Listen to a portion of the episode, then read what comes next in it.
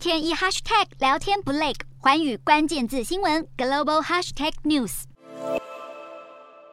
为了因应全球粮食危机，乌俄双方还有土耳其以及联合国在伊斯坦堡开设了联合指挥中心，各方将在此协调粮食运输工作。俄罗斯代表团也在二十七号出席了指挥中心的开幕典礼。新设立的指挥中心是乌俄双方二十二号签署协议中的一部分。为了促成两边共识，土耳其和联合国更是在中间斡旋了好几个月。土耳其总统埃尔段还预计在八月五号前往俄罗斯度假胜地索契，在当地会见俄国总统普丁。虽然尚未说明会面目的，不过有分析认为，埃尔段近期打算对库德族民兵发起军事行动，因此想先争取到俄罗斯的支支持。